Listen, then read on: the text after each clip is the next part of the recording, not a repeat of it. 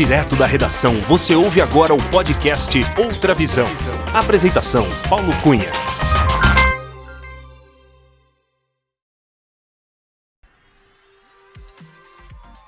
Olá! Seja muito bem-vinda, muito bem-vindo ao podcast Outra Visão. Eu sou Paulo Cunha, o Paulão, e falo da redação da Outra Visão em Belo Horizonte. Este é o episódio número 6 do podcast Outra Visão.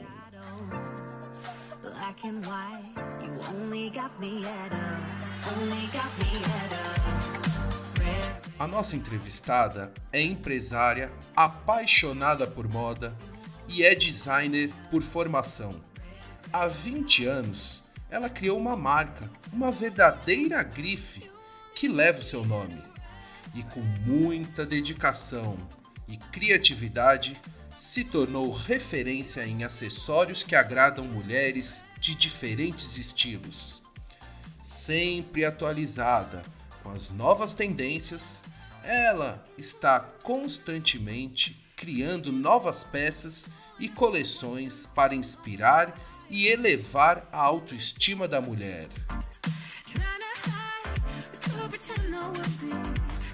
Nessa entrevista, ela vai contar em detalhes como nasceu a sua marca, como é o seu processo de criação e a paixão que ela tem pelo seu negócio. Ó, oh, imagina que a nossa entrevistada ela em uma fase da sua carreira, ela foi responsável pelo figurino de acessórios de uma novela da TV Globo. É, pessoal, isso foi na novela Cobras e Lagartos. Ela chegou a produzir cerca de 400 acessórios para mulheres poderosas da novela, como Marília Pera, Cléo Pires, Thaís Araújo, entre outras. Ela vai contar um pouco sobre essa história durante a nossa conversa. Empreendedora nata. Desde criança adorava vender coisas. Mãe de duas lindas meninas, a Kaká e a Isa, apaixonada pelo seu trabalho, alegre e autêntica, é com muita alegria que recebemos no podcast Outra Visão Juliana Manzini. A Ju, que eu sei, tem muita história para contar. Acompanhe a entrevista.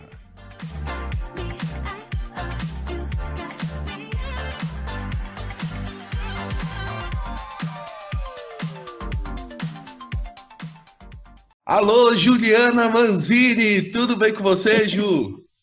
Tudo, Paulo! Que legal, prazer em estar aqui, viu? Ô, Ju, ó, é, queria começar te agradecendo muito por aceitar o convite e prestigiar aqui o podcast Outra Visão.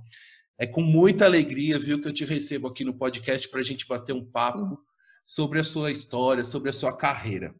Ju, eu queria começar a nossa conversa sabendo, é, pedindo para você contar uma história uh, de quando você fez o figurino de uma novela da TV Globo, da novela Cobras e Lagartos, é isso mesmo, Ju? Ju, é conta essa história, porque fazer o figurino de uma novela no, na rotina agitada que é uma, uma gravação de novela, como é que é essa história? Conta pra gente, Ju. É, conto. É, primeiro, eu queria te agradecer pelo convite, falar que eu sou fã né, da Outra Visão, sou fã do Paulo, conheço o Paulo há quantos 20 anos mais até, enfim. E é isso aí. Eu fiz o figurino sim, foi no começo da minha carreira. Eu tinha eu tinha uma loja que tinha várias marcas e dentro da, da, dessa loja de várias marcas eu tinha a minha marca e na época eu vendia só varejo, mas eu fabricava as peças. Então, é, como eu tinha muito amigo, as, amigos que eram artistas e eram da Globo, enfim, na época, eu conheci a Beth Filipek, que hoje ela é uma das diretoras de figurino da Globo, ela é há muitos anos, ela é super conceituada. E ela foi na loja, a convite de alguém que eu não lembro quem foi na época. E ela adorou meu trabalho. Eu cheguei a fazer algumas peças de teatro com ela. E, de repente, ela estava responsável pelo figurino de Cobras e Lagartos, que foi uma, uma novela que falava de moda, né? Que era uma novela muito legal. E ela falou: Ju, eu preciso que você venha para cá. Eles me mandaram passagem, eu fui para Globo e conheci o Projac, foi o máximo. Fiz uma. Eu e meu irmão, a gente fez uma reunião, passei o dia lá com ela. Ela me apresentou todos os briefings dos, dos personagens. E aí eu fiz, de acordo com, com, com a personagem que ela me passou, eu vesti, acho que umas seis ou sete mulheres poderosas na novela. Marília Pera, uh, Cleo Pires, Carolina Dickman, uh, Tânia Calil, Mariana Ximenes, uh, quem mais agora? A Thais Araújo. Acho que foram essas seis. Acho que teve mais alguma que eu não lembro agora. E, e eu produzi eu peguei, eu trouxe todo o material, o moodboard das personagens, sabia? Ela me explicou muito como que elas iam ser, atitude. E aí, dentro disso, eles têm um, um moodboard que é pesquisado antes, né? E aí eu fiz as peças e eu acho que foi em 20 dias eu entreguei umas 400 peças para eles. E elas usaram minhas peças a, a novela inteira. Foi que bem lindo. legal. Teve uma, várias matérias, teve matéria na Contigo. E a Beth é uma mega profissional, hoje ela ainda está na Globo. Eu perdi contato, porque daí é, eu comecei aí. Depois a minha história acabou indo para o atacado, né? Hoje ela voltou para o varejo, mas eu tive um, um, um tempo aí só no atacado. E aí eu comecei, aí eu me dispersei, assim, lógico que se eu encontrá-la, a gente se conhece tudo, mas eu dispersei um pouco dessa história de fazer figurino. Uhum. E você, além da novela, você também fez figurino. É, eu sei que você fez figurino também para algumas bandas, para é, filmes também, né? Filmes, fiz, fiz. É... Ai, como chamar? Minha mãe é uma peça. Eu Olha. fiz vários figurinos. É, alguns deles foi com a Beth Filipek mesmo. E de banda, na verdade, eu era muito amiga de alguns pagodeiros na época. E eles eram todos meus amigos. E aí, como eles sabiam que eu fazia biju, na época estava super em alta a correntaria masculina. E aí eu comecei a fazer para eles, até tentei vender, mas homem não, não é chegado em comprar, né? Então, tipo, não. E aí eu fazia para eles, fazia tipo Salvador, mandei para pro Ai, para os filhos do Bel lá, que tem uma mar, uma. Nossa, eu fiz para vários, jeito moleque, inimigos do HP, batom na cueca. Na época, os achezeiros, pagodeiros. Mas foi tipo, foi por amizade, sabe? Nem se tornou um negócio. Entendi, entendi. Ô, Ju, e falando em negócio, eu queria saber como que nasceu a sua marca, Juliana Manzini. Como é que foi o insight, assim, que você decidiu começar a mexer com acessórios de moda, né, feminino. Sim. E quando que você percebeu que tinha que criar sua marca própria? Como é que foi essa, essa, esse processo, né? Porque eu sei que não foi de um dia para o outro, né? Foi uma construção, uma, uma, série de coisas que foram acontecendo também na sua vida. 20 sua... anos hoje. Então, conta, vamos relembrar um pouco desse início, Ju? Vou. Sim, é, a minha história é uma história que eu tenho muito orgulho, é uma história, é uma história de sucesso é, mas de muita relação também, né? Então, foi assim. Eu fiz moda, me formei em moda em 99, 98, eu acho. Eu acho que foi a segunda turma de moda a me formar na Imbi Morumbi. Eu fiz gerência de produto, tá? E trabalhei numa confecção durante quatro anos, que era de uma amiga minha, foi meu único emprego. Eu brinco que eu não tenho currículo, por, e aí, o que aconteceu? Teve um dia em 2003, ah, eu sou meio ruim de data, tá? Mas teve um dia mais ou menos, eu não sei, foi 2003, eu acho que foi 2003. E, e meu pai foi almoçar comigo um dia e chegou lá na pronta entrega que eu trabalhava. Eu era fazia parte de compra de tecido, viajava, pesquisa com a dona. Comecei de estagiária, fui crescendo e aí eu já tinha um cargo legal mas era uma empresa familiar, então não tinha muito como eu crescer. Aí, meu pai foi almoçar comigo e viu lá eu trocando um saquinho lá, não sei, enfim. Ele viu conversando com uma cliente, não lembro. E aí ele virou e falou assim para mim, é, no almoço: Deixa eu te falar uma coisa. Que desde pequena, eu vou, eu vou só fazer um parênteses, assim, desde pequena eu eu vendia tudo, né? Tipo, eu, eu tinha sete anos, a gente tinha uma casa na praia, em Itanhaém, e a gente tinha um muro baixo, era uma casa enorme. A família inteira passava férias lá na minha casa. E aí eu mandava minha mãe fazer limonada, pipoca, e eu vendia para todo mundo que passava na rua. E todo mundo comprava. Ai, que bonitinha, fofinha, né? E aí. Você já fazia... faturando lá, né, Ju? Faturava, adorava. Nunca brinquei de boneca, Paulão. Eu gostava de brincar de secretária de banco, de tudo. E aí eu achava um saco brincar de boneca. E aí é, minha mãe nunca me, me reprimiu, né? Nem meu pai, então eles achavam bonitinho e eles deixavam.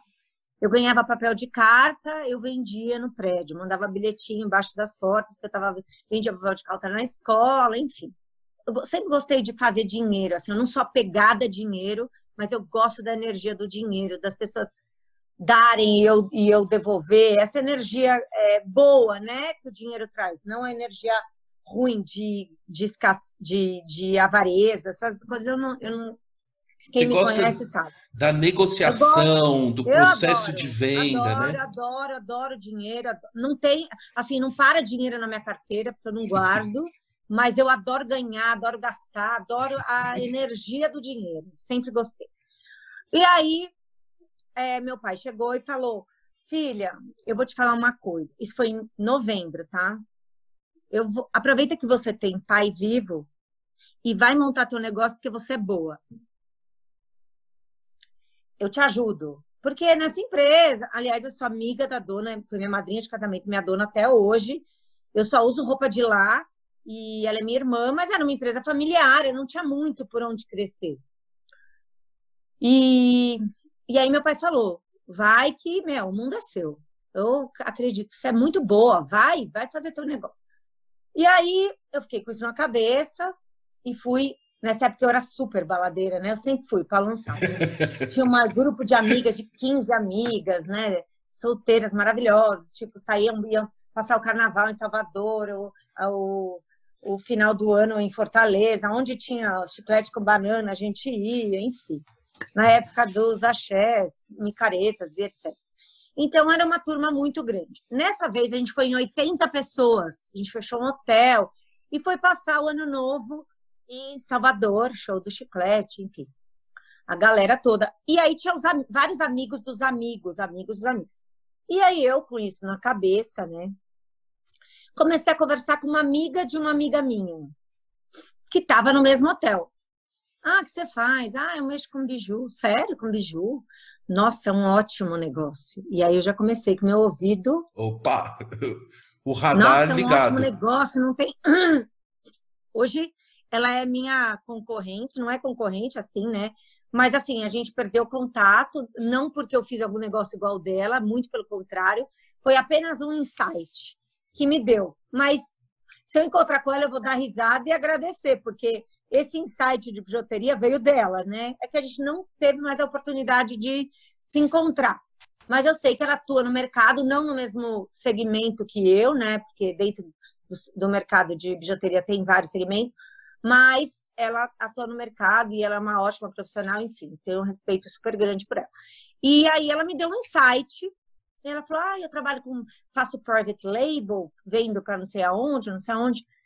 Aí aquilo me ficou na cabeça. A história do meu pai falando que eu precisava montar o um negócio, a história de que eu não queria trabalhar com roupa, porque era muito estressante e era o único emprego que eu tinha tido. Então, ah. é... e aí eu comecei a perceber o mercado de bijuteria, porque no dia seguinte desse, dessa noite, eu comecei a perguntar para todas as minhas amigas: Onde você compra brinco de balada? Sei lá, na feira hippie. Aí, no outro dia, todo mundo foi para a praia, eu fui para o shopping para fazer pesquisa de mercado, sozinha. Olha, olha. Aí eu tive essa percepção, comecei a procurar brinco de balada, brinco de balada, brinco de balada. Um dia antes eu tinha ido na balada, comecei a ver as meninas só com aqueles brincos ripongo, ripongo, ripongo. Não tinha marca de brinco há 20 anos atrás, marca de bijuteria, que até hoje meu mercado é um pouco escasso, né? É, as marcas estão se consolidando hoje as grandes marcas internacionais há pouco tempo fazem bijuteria, elas só faziam joia, perfume, óculos como acessório. Hoje todas têm bijuteria. E isso há 20 anos atrás, eu fui lá para o shopping de Recife, de, desculpa, de Salvador. Fortaleza. E, ah, Fortaleza. Não, Fortaleza, foi ah, no tá. ano novo. E eu não achei. E aí eu fui no, no, no mesmo, tipo, nesse dia que eu fui pesquisar, eu fui para a Feira Hippie. E aí eu via que os brincos de balada eram realmente brincos de feira hippie. Os Olha. brincões, né? E aí eu comecei a perceber, eu falei, opa, tem um mercado aí. Aí cheguei em São Paulo, dia 3 de, feve... de janeiro. E aí, no, fui, voltei a trabalhar, tudo, nessa marca da minha amiga, e no sábado eu, no sexta-feira, eu falei, eu, porque eu sempre fui de fazer negócio, então eu trabalhava lá e vendia as roupas de lá para as minhas amigas. Então, eu fazia dinheiro além do meu salário. Porque quando eu comecei a ganhar é, salário, meu pai arrancou minha mesada. Porque, graças a Deus, eu Você tive tinha uma já vida, um... não era milionária, mas eu sempre tive uma vida confortável. Meus pais sempre me proporcionaram é, estudo, tudo, e eu tinha uma mesada, e meu pai falou assim: chega, agora você vai viver com o teu salário. Aliás, você vai trocar teu carro, porque quem não tem dívida não tem nada. Me fez trocar o carro para entrar numa dívida. Você tem uma responsabilidade mensal, assim, Isso. um compromisso de. E aí, só que eu, eu fiquei puta na época, né? Fiquei pé da vida com meu pai. Pô! Aí eu comecei a fazer dinheiro de outro jeito. Eu trazia as roupas de final de semana, vendia para as minhas amigas ganhava um dinheirinho a mais para as mães das minhas amigas. Então eu comecei a me virar, que eu sempre me virei. Aí é, eu cheguei e na sexta-feira eu peguei três, eu tinha três mil reais no banco. Eu falei para meu pai, preciso pegar esses três mil em dinheiro. Por quê? Falei, ué, você não mandou montar meu negócio? Amanhã eu vou montar. Aí ele falou, o que você vai fazer? Eu falei, não vou falar. Aí ele pegou para mim na meu banco, porque eu fui trabalhar. No dia seguinte, eu saí oito e meia da manhã com meu carro parcelado, né? Que eu tinha entrado na dívida. Onde você vai? Falei, vou para 25. O que você vai fazer? Eu falei, ué, vou montar meu negócio. Eu fui para 25, voltei 4 horas da tarde, só com um brinco de balada. Aí, o que aconteceu? Eu fiz a minha curadoria, né, que eu já tinha feito uma breve pesquisa, mas eu sempre fui de me jogar. Como o meu padrinho diz, Luiz Carlos Cabreira, ele fala que eu me jogo e o meu irmão vai com a boia. sempre foi assim. Então, eu não quero saber se vai dar. Na minha cabeça já deu certo. Então, eu sempre me joguei. Então, eu acabei com os 3 mil reais, comprei os estojos, comprei embalagem, comprei um monte de brinco de balada. Cheguei em casa, 4 horas da tarde, meu pai que foi. Eu falei, Ué, vou montar meu negócio. Tá aqui, os produtos estão reais. aqui. Aí meu pai falou, tá, agora você vai vender aonde? Ué, vou ligar pro meu amigo, dono do Porto Luna, que era um bar na época super badalado, Beto Jorge. Meu amigo, ele ficou sabendo dessa história o ano passado, que eu contei para ele, que eu, que, eu, que eu falo ele em todas as palestras, ele desacreditou. Que eu liguei e falei, Beto, eu vou começar um negócio, só que eu preciso vender numa balada. Posso vender aí no, no Porto Luna? E, tipo, a gente mandava no Porto Luna, você lembra, né, Paulão? Eu lembro. Tipo, tinha conta no Porto Luna. Um bando de mulher sentava numa mesa, pegava a garrafa, tipo, minha turma era uma turma de mulher que assustava, entendeu? Mas, enfim, era uma turma, né? Minhas, minhas amigas até hoje, todas casadas, enfim, bem resolvido. Mas a gente era uma turma da balada. Então, eu, eu era um lugar que eu tinha o meu público Sim, sim, a sua, a sua rede de contatos, o seu network e, e, as suas clientes Isso. estavam lá, né? Na balada. E aí eu olhei e falei, meu, preciso fazer brinco de balada, porque aí eu já tenho público. Bom, conclusão. Primeiro fim de semana eu tripliquei meu faturamento. Nossa. Consegui 9 mil reais. Eu vendi tudo. né? Isso e aí eu vi night mesmo, era na você... night, no dia seguinte. O que aconteceu? No dia seguinte, as minhas as amigas das amigas que viram os brincos no Porto Luna, que foram para balar, começaram a me ligar. Vai, eu não vou te falar nem que foi no final de semana, vai. Deve ter sido dois finais de semana para eu vender tudo. Mas, Nossa, é, foi isso, foi um total. sucesso. Sucesso total. Aí eu falei pro meu pai, pronto, eu vou fazer bijuteria para balada. Meu pai, você é louco. Aí eu peguei, eu lembro que o meu primeiro dinheiro que eu, que eu comprei, eu comprei um relógio pro meu pai. Que eu falei, ai, obrigada, você abriu minha cabeça, não sei o quê. Enfim. É... Aí eu comecei a ir, aí eu falei, puta, eu vou sair da empresa. Aí eu já fui duas vezes em janeiro. Opa, já fui duas vezes, caiu no telefone. Duas vezes em janeiro eu fui é, repor a mercadoria, né? Comprar coisa nova. Então, eu sempre trazia novidade. Então, a pessoa comprava um, dois, três, ela não achava. E meu olhar, meu olhar era direcionado para essa mulher que era eu, que eram minhas amigas. Então, foi muito certeiro. Aí eu cheguei na minha amiga, que eu trabalhava, falei, Roberta, olha, eu não vou te deixar na mão, mas eu vou sair, eu vou montar uma empresa. Tanto é que eu fiquei lá mais quatro meses treinando uma menina, enfim. E aí, durante esse período que foi muito rápido, é, ter dado certo, uma, a minha prima estava na Austrália, a Paula. Você conhece a Paula? Né? A Ana Paula. A Ana Paula. Ela ficou comigo até o ano passado, 19 anos de empresa. Aí ela quis cuidar do filho, virar dona de casa, então ela saiu. Mas ela trabalhou comigo desde que eu comecei de sacoleiro. Aí o que aconteceu? É, eu, eu cheguei para minha amiga, falei que não ia mais trabalhar lá, e mas que eu ia. E aí o negócio começou a, as pessoas me chamando durante a semana, minha prima na Austrália estava sem grana para voltar. Aí eu virei para ela e falei: "Pai, você pode me emprestar um dinheiro para comprar a passagem da Paula para ela voltar, porque ela vai trabalhar comigo?" Falei: "Paula, eu vou pagar tua passagem. Você quer voltar? Você já tem emprego, você vai trabalhar comigo." Ela: "Ah, eu quero, depois te pago." Eu falei: "Não, relaxa." Aí eu peguei dinheiro emprestado com meu pai, no segundo mês eu já devolvi para ele paguei a passagem da minha prima da Austrália, trouxe ela de volta e falei: bom, eu não posso deixar minha amiga na mão, então o que, que eu fiz, Paula? Como eu já estava sendo. todo mundo marcava a hora para eu ir durante a semana para ver os brincos, eu falei: ai meu Deus, como eu vou fazer? Bom, contratei um motorista de terno. Eu tinha um carrinho legal na época, um Golf. E aí ele ia de terno na frente com as sacolas e minha prima ia atrás, enquanto isso eu trabalhava ainda. Olha só, olha, Ju. Hoje, esse motorista, ele tá na Band super bem, ele foi o máximo. E ele ia de terno e gravata. O que eu pensei? Já que eu vou ser sacoleira, você é uma sacoleira diferenciada. Uhum. Né? Então ele ia na frente, aí a gente chegava as dondoca atrás para vender, então dava um outro glamour para os brincos. Sim, né? sim, sim. Então, quando a gente abria, aí quando a gente fechava tudo, era tipo um teatrinho. Ele chegava, aí eu falava, ah, eu te aviso na hora que a gente acabar. Aí ele voltava e pegava a sacola. Então foi o máximo, assim, essa percepção. Eu saí de lá depois de quatro meses, a, a empresa já estava andando, Aí, como eu tinha muitas amigas de moda que estavam em empresas grandes, começaram a me ligar para fazer private label. Aí eu comecei a fazer a biju. Aí eu me joguei de cara na fabricação.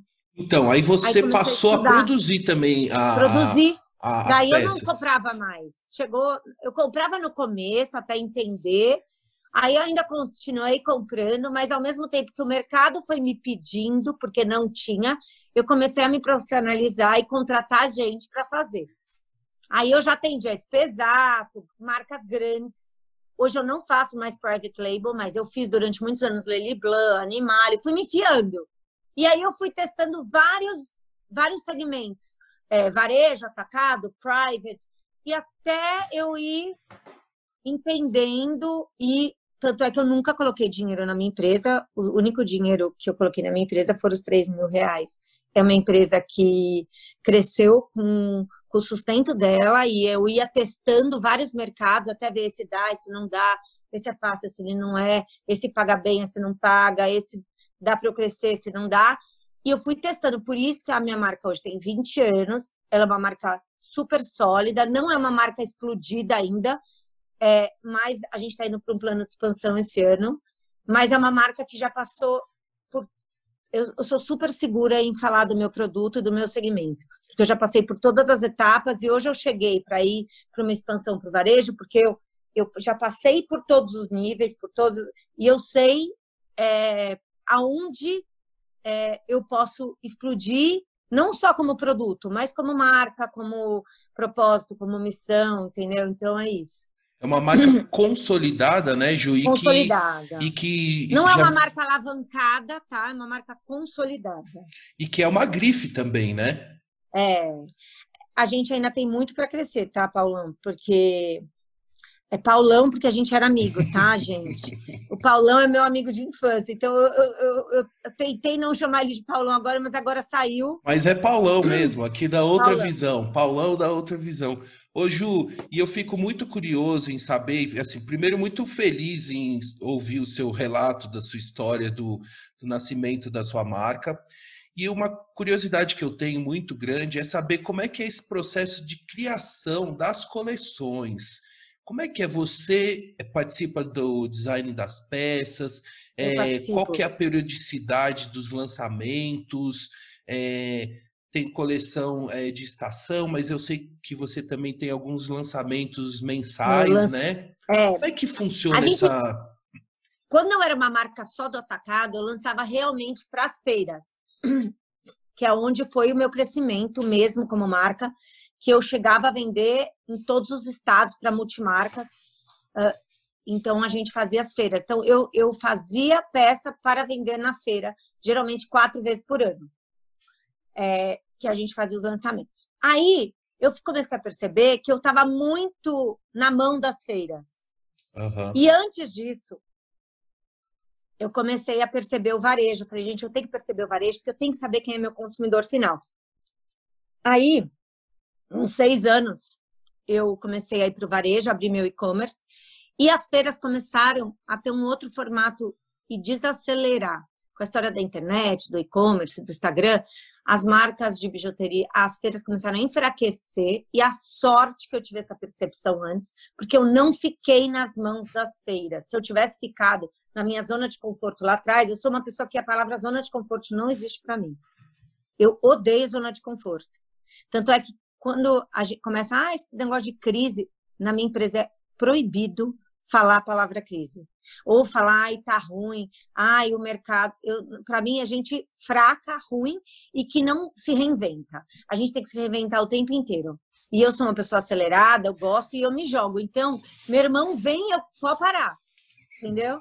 Mas assim, é o 8 do 80. Ele não se mete na minha parte, eu não me meto na dele. E aí foi, eu comecei a entrar no varejo, comecei a perceber um outro mercado, e quando as feiras enfraqueceram, porque enfraqueceram, eu estava com outro caminho aberto.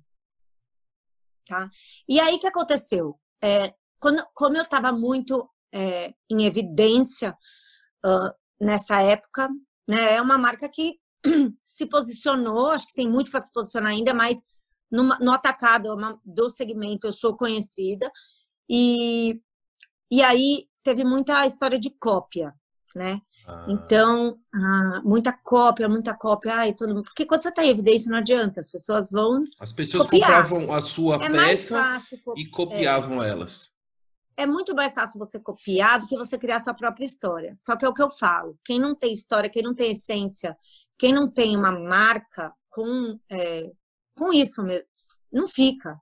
Né? Porque eu tive que. Aí eu fui estratégica. Eu falei, como é que eu vou me distanciar dessas cópias? Porque as clientes vinham, olha, fulana de copiou tá metade do preço. Ai, fulana de copiou tá um terço do preço. Mas ela copiava uma coisa que eu tinha eu viajava, eu tinha pesquisa, eu tenho modelista, é, eu tenho o processo de banho exclusivo, eu tenho todo um, um, um, uma preocupação com o produto, que a outra fulaninha lá ia lá e copiava meio meia boca, porque lógico, nem era o mesmo material, mas ficava com uma cara meio igual, e vendia por metade do preço, e as clientes vinham matando em cima. Aí Você tem que ver isso, é processo, não sei o quê. Fui ver negócio de patente, mas é muito complicado você é, patentear um, pro, uh, um produto, sendo que você lança. Uh, na época eu lançava, sei lá, 400 modelos para ir numa feira. Enfim. Nossa. Aí eu falei, bom, eu preciso me distanciar desse povo e parar de escutar, porque isso está me fazendo mal. Depois desse dia, eu falei, eu vou lançar todo mês. Todo mundo, você é louca? Como lançar todo mês? Eu falei, já faz uns três anos. Eu vou lançar todo mês. Enquanto essa fulana tá comprando para copiar, eu já lancei o próximo e eu quero que ela se exploda. Entendeu? Eu quero uhum. que ela, porque eu não vou olhar para ela. Foi quando eu parei de seguir todos os meus concorrentes, proibi as pessoas e clientes amigos de me mandarem peça, foto assim, fulano tá te copiando. Gente, eu não quero ver. Desculpa, não eu... quero ver. Você, a prioridade é, é, você cuidar do seu negócio, enxergar Não, mais do meu o, negócio, olhar seu... para frente uhum. e ser a vanguardista dentro do meu mercado. Ditar, ditar o, a tendência que as pessoas vão Na te frente. copiar, né? Vão, e eu não tô nem aí, porque enquanto elas copiam, primeiro, hoje em dia, quando eu, quando eu desconectei dessas cópias e eu resolvi mesmo olhar para o lançamento mensal e fazer com que aquilo acontecesse, e a minha novidade chegasse antes que todo mundo, eu deixei esse povo lá atrás. Entendeu? Uhum. Então, hoje eu lanço todo mês, tem um processo louco dentro da minha empresa, mas que a gente ama e aprendeu a lidar com ele. Lógico, esse processo, ele tem vulnerabilidades? Tem. Às vezes a peça não fica pronta? Não. Ela é ela é totalmente encaixada no outro mês. Então, tem um estudo para que, se algo der errado, tem plano B, C e D, porque é um processo muito rápido. Perfeito, perfeito. E as pessoas não sofrem mais, porque no começo, ai meu Deus, não lançou isso, ai não sei o quê. Então, assim, eu aprendi a lidar com essa rapidez dentro dos produtos né? Dentro de técnicas, porque eu misturo muito material também para fugir da cópia. Então, eu acabei tendo uma identidade de marca com essa mistura de material, porque dificulta. O meu produto passa por uns seis processos. Ah. É a fulana que põe isso, é a outra que costura isso, a cola que solda aquilo, que crava aquilo, porque eu tive que sair e isso me fez essas cópias. Hoje eu falo que essas pessoas que me copiavam, né, que hoje ainda tentam Algumas desistiram, pegaram outros, outra, e umas ainda tentam, mas elas me deram muito know-how, porque eu tive que. É. Eu Legal, sei, hoje, se eu, se eu encontrar, eu não tenho raiva, não tenho nada. Elas me deram know-how para estar no mercado hoje de forma é, mais madura e pronta para um plano de expansão, que é o que está acontecendo esse ano, no meio da pandemia a gente está indo para até, acho que fazer quatro lojas até o final do ano. Olha, Posso te eu... falar isso daqui umas duas semanas. É. E eu vou te perguntar daqui a pouquinho das lojas, mas eu quero te perguntar ainda sobre a questão de coleções e de criação. Quer dizer, as suas peças são autênticas, né? E assim, como você falou, cada peça tem um processo de produção que passa pela mão de várias pessoas. Eu queria que você falasse um pouquinho dessa sua equipe aí que você tem na, ah. É, equipe é tudo. Para a gente ter uma ideia, assim, de quantas pessoas estão envolvidas nesse processo.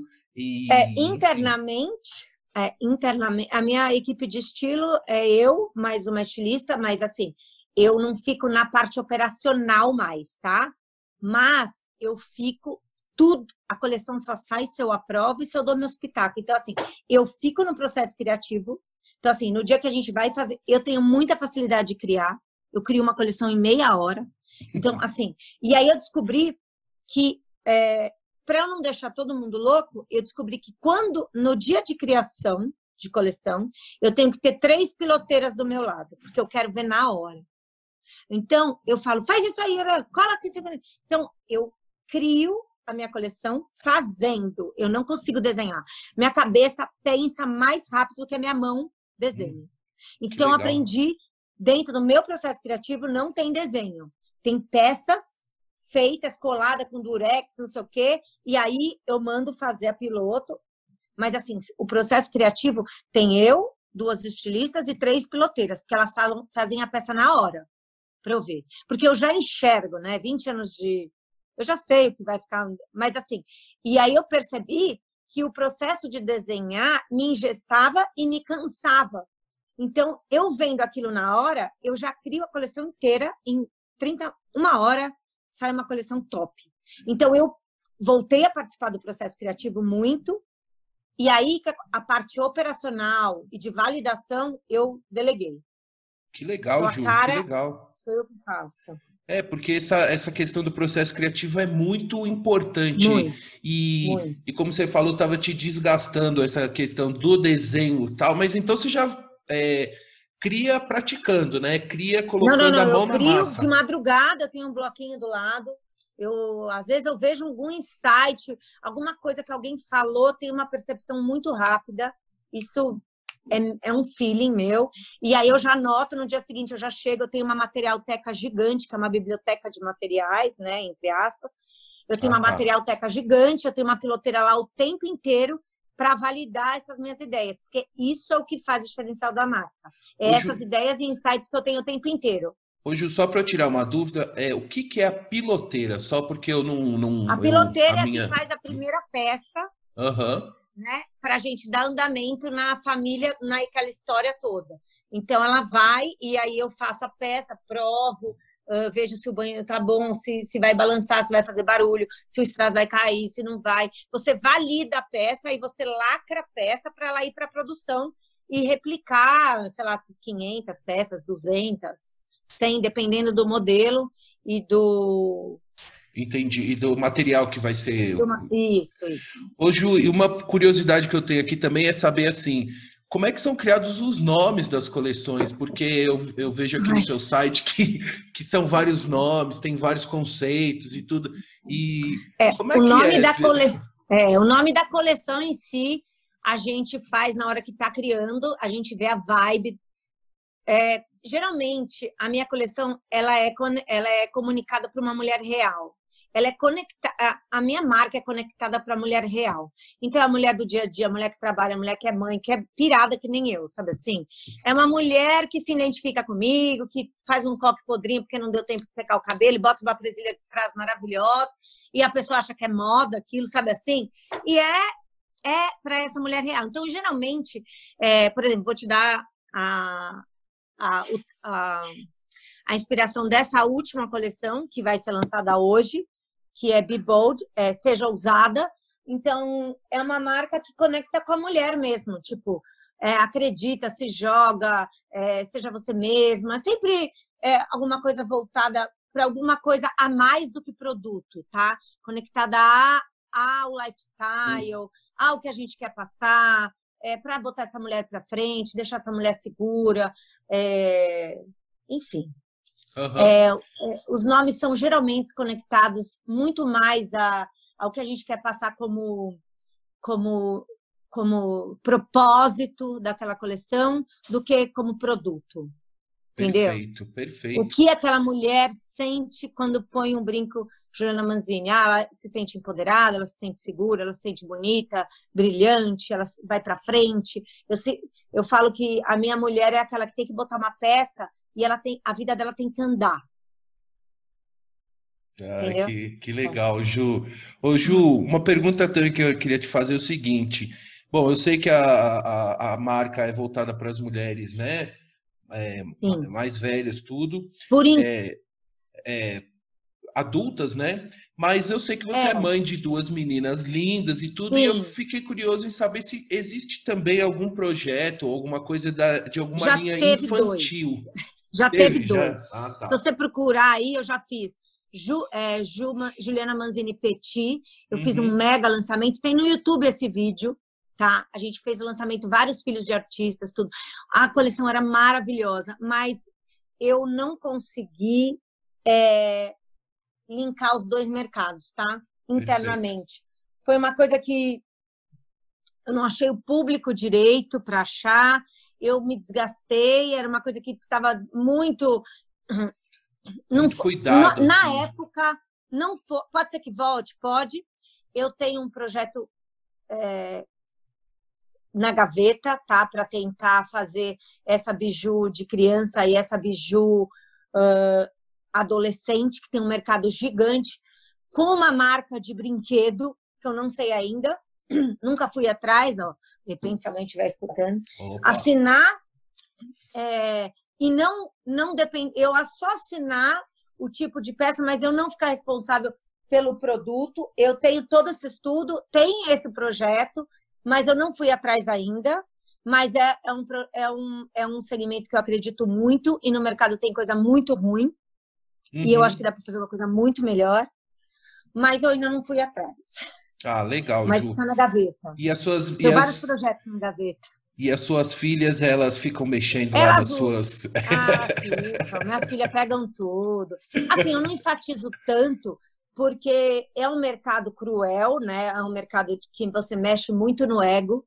É um mercado de moda. É um mercado que eu acho que, que não dá para ir para. É, você pode. É, por isso que eu, eu acho um pouco complicado mexer com esse mercado, porque ele tem que ter um outro lado lúdico, né? E eu não enfatizo as minhas filhas a serem peruas. É, gostaria muito que elas tocassem o meu negócio, mas não não vai ser uma coisa que eu vou forçar. E elas vão lá, mas elas não ficam deslumbradas. Não uhum. sei explicar. Eu nunca dei muita. Eu, não, eu, tipo, tratei isso como. Ah, é a profissão da mamãe, tá, tá. Não, ai, você pode ter um monte de pulseira mais que suas amigas. Olha, olha. E não, não elas não têm, elas, elas têm assim para brincar, mas elas nem usam, elas nem. E eu não forço. Porque eu acho que cada, cada coisa no seu tempo. Ah. Porque é um mercado, é um mercado que até você entender e tirar proveito dele, ele tem, como qualquer mercado, né? Mas é um mercado muito que mexe muito com o ego, e eu tenho um pouco de medo dessa vaidade antes da pessoa formar a cabeça dela, entendeu? Entendi. Não, perfeito. Ô, Ju. Esse é... mercado da vaidade nunca me pegou e nunca vai me pegar. Entendeu? Não. Quando você, quando você bota a sua vaidade é, na frente, você pode dar um tchau para o seu negócio. Ó, oh, lição aí, pessoal. É, Aos nossos certeza. ouvintes aí, empreendedores, empresários.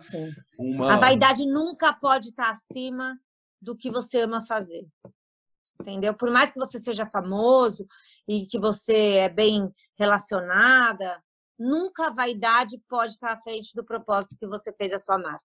Senão, tem tempo limitado. E é dois trabalhos, né? O tombo é maior.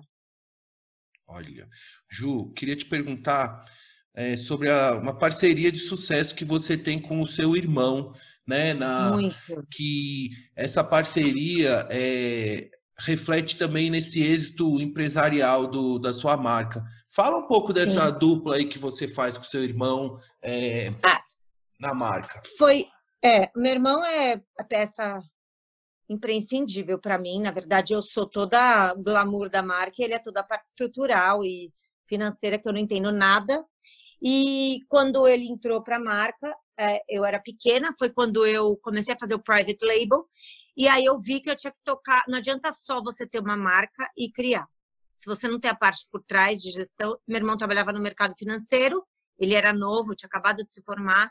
Eu virei para ele e falei assim: quer ser meu sócio 50 a 50? Só que assim, você vai estudar e eu vou me divertir. Aí ele foi fazer BMEC, foi fazer a GV, foi fazer um monte de, de curso, né, para profissionalizar o negócio. E, e aí meu padrinho fala que assim, eu me jogo e ele joga boia. Só que assim, ele não ele acredita muito em mim, ele nunca me cortou nada, ele acredita na minha intuição, que eu sou intuitiva, né? É, eu, eu consigo enxergar a abertura desse mercado e eu acredito. E, e hoje a gente está no plano de expansão porque eu forcei a barra de ir para o varejo, ele acreditou em mim e assim, ele, mas ele fica completamente no, no processo dele, que é o financeiro e o administrativo. Ele me briga comigo todos os dias, Ai. o tempo inteiro, mas ele não me fala não. Quando ele acha que eu posso. Quando tem que investir alguma coisa e, e, e às vezes ele fala não, ele pergunta para mim: você tem certeza? Você acha que. Então vamos, vai. Entendeu? Uhum. Ele vai eu me jogo, não tenho medo de nada. Ele ele tem um medinho, que daí ele fica me enchendo, mas aí depois que a gente vai e ele e ele tem segurança, aí ele é um furacão. entendeu? Por exemplo, no plano de expansão, eu abri caminho. Abri caminho, agora é ele que vai tocar. Perfeito. O Ju, e eu sei que você hoje tem três lojas, né? E uma delas é, eu sei que é a sua Disneyland, é isso? A sua. É, você, você é, diz, como é que. Me explica melhor essa história da, das lojas é, que você tem no Campo Belo, tem no É, eu Itaim tenho uma- e na Lorena. Na- no Itaim é o meu atacado, né, que é a pronta entrega, que na verdade atende os lojistas somente. No Campo Belo foi o prédio que a gente fez para crescimento da marca, então é, a gente construiu um prédio de quatro andares, onde tem todos os departamentos da marca, muito legal. Atrás Que a gente tem legal, um, Ju. uma cozinha industrial que a gente faz. é, aliás, a cozinha ficou pronta faz pouco tempo, mas é um espaço, Juliana Manzini, que a gente quer integrar, interagir. Quero fazer vários. É, net- não é networks, a gente diz que a gente cria vínculos, né? Então, quero convidar o Paulão para vir aqui e tomar um negócio. A gente convida umas pessoas empreendedoras. Eu quero movimentar isso para juntar amigos empreendedores, é, se divertir, porque eu acho que eu não quero mais uma vida pesada. É, a partir do momento que você tem uma empresa, eu acho que ela também tem que ser leve, né, fluida, que nada pesado anda para frente. Então eu quero encontrar meus amigos, contratar um cara para fazer um churrasco, uma pizza, fazer um, um banquete gourmet ou qualquer outra coisa, chamar meus amigos, bater papo, trocar informação de mercado de forma leve. Então esse espaço foi para a gente contratar um DJ, dançar e, Isso lá no Campo Belo, né? né? Na- Isso é no aonde- Campo Belo. Que é a sua E aí- é isso? É, aqui é Disneyland. Aqui tem a minha materialteca, tem todo o processo criativo, tem meu e-commerce, tem uma loja de varejo linda, que é uma concept store, que a pessoa entra, toma seco, é tratada. Não, as clientes vêm toda semana, tem um núcleo de clientes que vêm, que bate papo, não só para comprar, mas acabam ficando amigas. E aí, quando eu resolvi fazer o plano de expansão, eu precisava de uma loja de rua para entender o meu público. Foi aí que eu abri na Lorena. Ah, e fica na Lorena, É uma que número que é lá? Na Lorena. 1575, entre a Doc Lobo e Augusta. O espaço é lindo, é uma loja que a gente fez meio conceito, principalmente para ser o start do plano de expansão.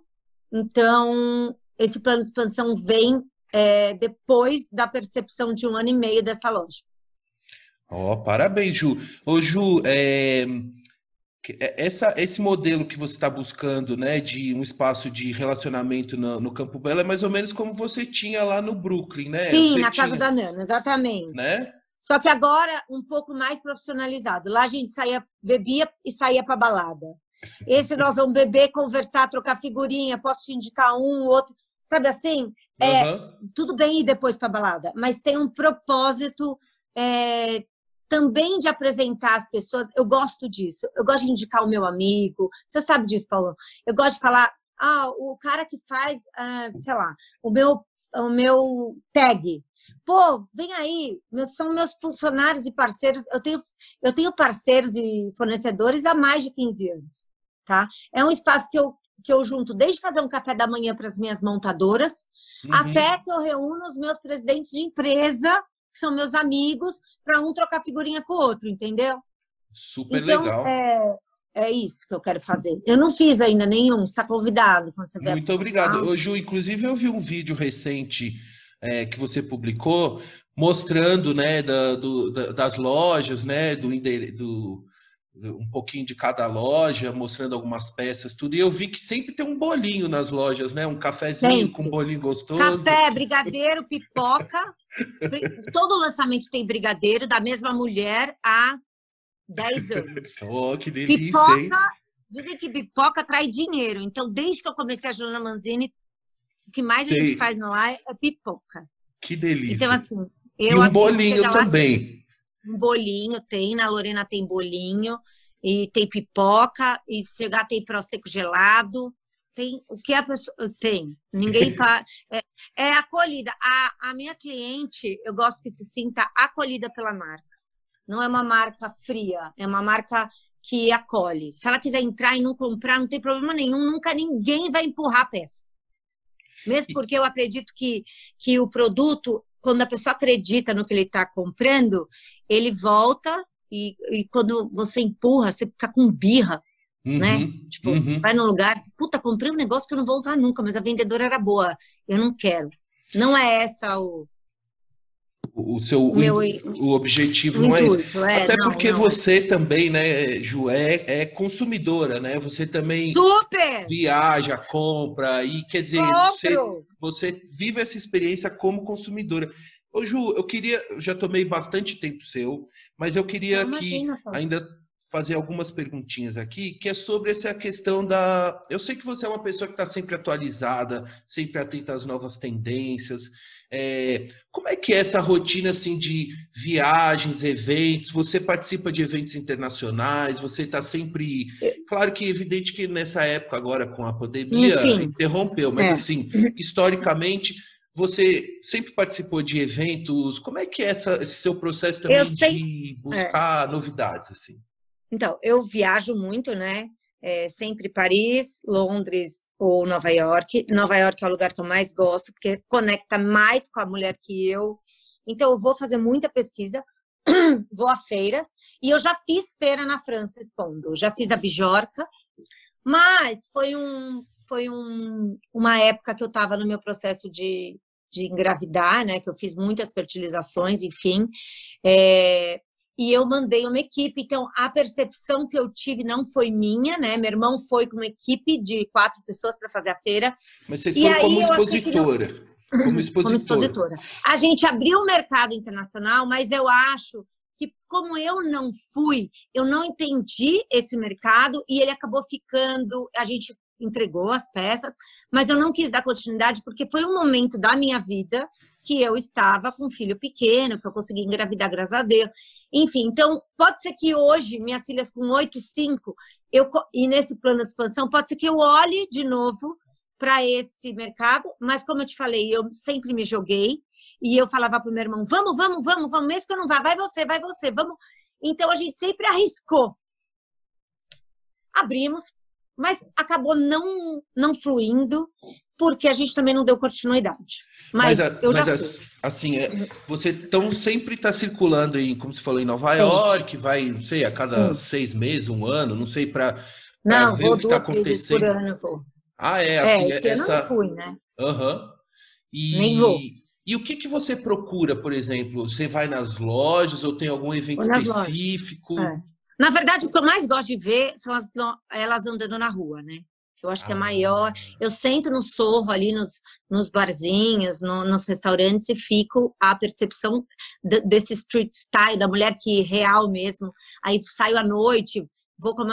É, é a mulher que anda, a mulher contemporânea, é uma mulher antenada, é uma mulher que ela é um pouquinho mais à frente. Assim, a gente não perde nada para produto nenhum, muito pelo contrário, eu acho que meu, meu produto não tem em Nova York, tá? Não existe uma marca de bijuteria igual a minha em Nova York, com, lança, com lançamentos, assim, não tem uma percepção de marca, por isso que eu acredito muito nesse plano de expansão, inclusive internacional, mas primeiro a gente vai, vai, pelo menos nos primeiros dois primeiros anos a gente vai focar bem no Brasil e eu acredito nesse plano da, da expansão de marca internacional. Não sei como ainda essa logística toda de produto, mas eu, eu não vejo. Então, assim, eu acabo pesquisando as roupas, por quê? Porque o meu, meu acessório tem que in, entrar nas tendências de roupa, né? É a cereja do bolo que eu falo. Então, eu procuro muito é, tentar me adaptar às tendências de roupa e para entrar com um produto super comercial que combine e que fale com as tendências do mercado. Ju, mais, mais uma perguntinha aqui. Tem alguma de todas essas peças que você já criou e já vendeu ao longo do, desses 20 anos que assim que de fato foi assim maior sucesso e que você teve que ou que ainda está na sua no seu catálogo? Tem alguma Não, peça é... assim que, enfim? Tem. A, é, eu vou te falar um, um conceito que eu criei e que hoje existe no mercado por minha causa, que são os kits. Ou seja, a minha mulher, ah, Ju, mistura isso com isso com isso. Eu já vejo, eu já vejo aquela mulher comprando tudo que eu quero passar. Pronto. Então, então, um kit que vem cinco pulseiras. Ah, entendeu? Sei, Aí sei. ela já vende a proposta pronta para ela usar de um jeito descolado. Então, então os kits eu faço há muito tempo, muito tempo, e hoje as pessoas querem comprar essa proposta pronta. É um, é, não é um conjunto que combina, mas às vezes é uma proposta que combina com aquilo que eu quero passar e eu já vendo pronto. Olha, que legal, hein, Ju? Então, essa foi um, um acerto. Foi uma assim... percepção que eu tive há muito tempo e hoje várias marcas fazem os kits. Kits de brinco. Que legal, Ju. Ju, é, eu queria finalizar aqui com uma última pergunta, porque assim, eu posso ficar mais umas quatro horas te perguntando, que uhum. como jornalista curioso, eu tenho muitas Sim. perguntas, mas eu sei que também você tem seu tempo e Não, as meninas. Pode falar. Eu queria saber, finalizar aqui, você falando um pouco assim, como é que uh, os nossos ouvintes aqui do podcast Outra Visão, as nossas ouvintes, como é que elas podem comprar é, as peças da Juliana Manzini? Quais os canais de venda? Eu sei que você tem um canal no Sim. YouTube super legal, com imagens lindas, tem a com várias dicas, também. tem até entrevista com as famosas. Isso, entrevista. Eu quero saber também dessas. Minhas amigas. Das suas amigas globais, é. Paola Oliveira. É, Fernanda Paz Leme, não é? Você. De Lancelot. É, elas são minhas amigas mesmo. Na verdade, a gente acabou criando um vínculo por causa da. Não, a Fernanda é minha amiga antes da Biju, mas a gente acabei criando vínculos com várias por causa da Biju.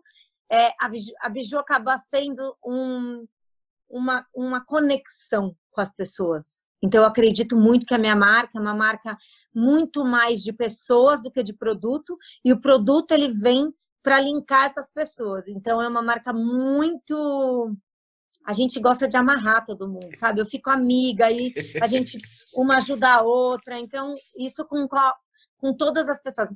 Eu falo que as pessoas que entram na marca, elas não saem da marca.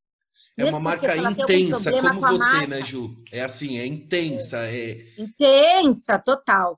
Mas mesmo porque às vezes vai, você compra um colar e ele quebra, eu nunca vou olhar pro colar eu, eu nunca vou deixar essa pessoa decepcionada com o colar.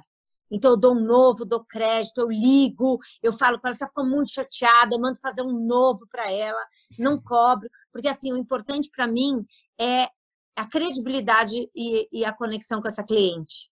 Entendeu? Ai, que legal. Isso é muito nítido para mim e para todos os meus é, funcionários dentro da empresa, que essa é a, o grande diferencial da marca. E, e, assim, voltando à pergunta, como é que as pessoas podem comprar? A quem não estiver em São a Paulo, gente, eu estou aqui em Belo Horizonte, algum ouvinte que esteja em Brasília, no tem, Rio, sim. como é que faz? A, é, a gente, em São Paulo, a gente tem essa loja no Campo Belo, que é bem bacana, que é na CIS Brasil uh, 75. Uh, no, no Jardins tem na Alameda Lorena 1575, entre Augusto e Adoc, e eu tenho e-commerce www julianamanzini.com e pelo Instagram, WhatsApp, a gente tem vários, é, a gente atende o Brasil inteiro e eu tenho os lojistas, né? Tenho ah. lojistas no Brasil inteiro. Se você me falar onde tem a cidade uhum. e, e, eu te falo aonde eu vendo lá.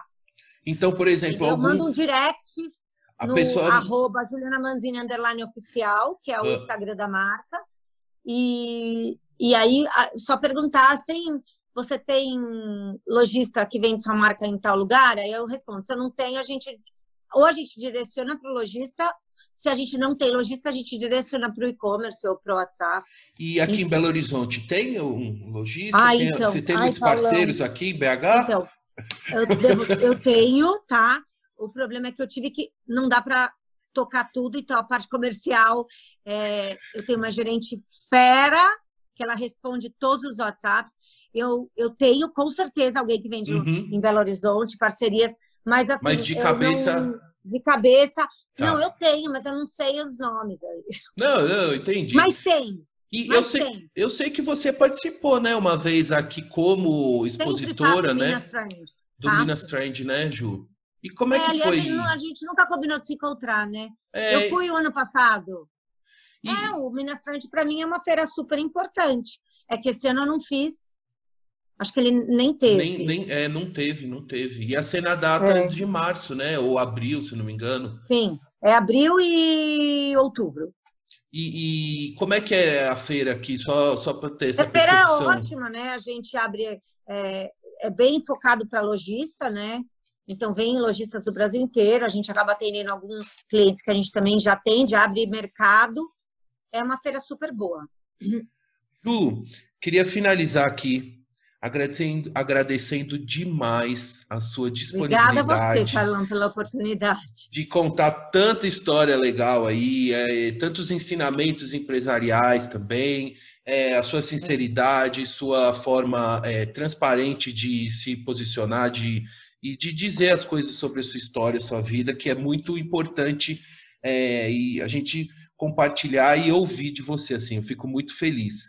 Queria saber se tem um recado final que você gostaria de dar. Não, queria E- agradecer, falar que eu estou à disposição. Quando você vier para São Paulo, está super convidado para vir aqui, né, no espaço, para a gente tomar um drink, bater papo, né, Paulão? E agradecer as perguntas, adorei, foi ótimo. Nunca tinha feito meu primeiro podcast. Em breve, e daqui, ó, depois quando você tiver esse processo de expansão é, também consolidado, a gente Sim, refaz essa Faz. entrevista para você contar dessas, desses desafios que você ainda vai viver. sim, Ju, eu adoro desafio. então eu vou finalizar aqui agradecendo muito Tá bom, pela Paulo. confiança, por prestigiar o podcast Outra Visão e claro também vamos agradecer a todos os ouvintes, né? Que Sim. escutaram até aqui a, Quem tiver alguma entrevista. pergunta, fico super à disposição para responder. O meu, meu Instagram da marca, eu vejo tudo. Então, arroba Juliana Manzini, underline oficial. É, quando é direcionado para a loja, tem uma equipe que responde, mas quando é para mim, eu que respondo. Então, se alguém tiver alguma pergunta ou quiser saber, estou super à disposição, falo com todo mundo. Se quiser me ligar também, posso dar meu WhatsApp, não tem problema nenhum. Ó, tá. Aí, Ju, eu vou fazer o seguinte: na, na descrição deste podcast, eu vou colocar todos os links para os ouvintes acessarem a sua página, o site e-commerce, YouTube, Instagram, todos os seus links vão estar descritos na, na- nesse podcast, tá bom?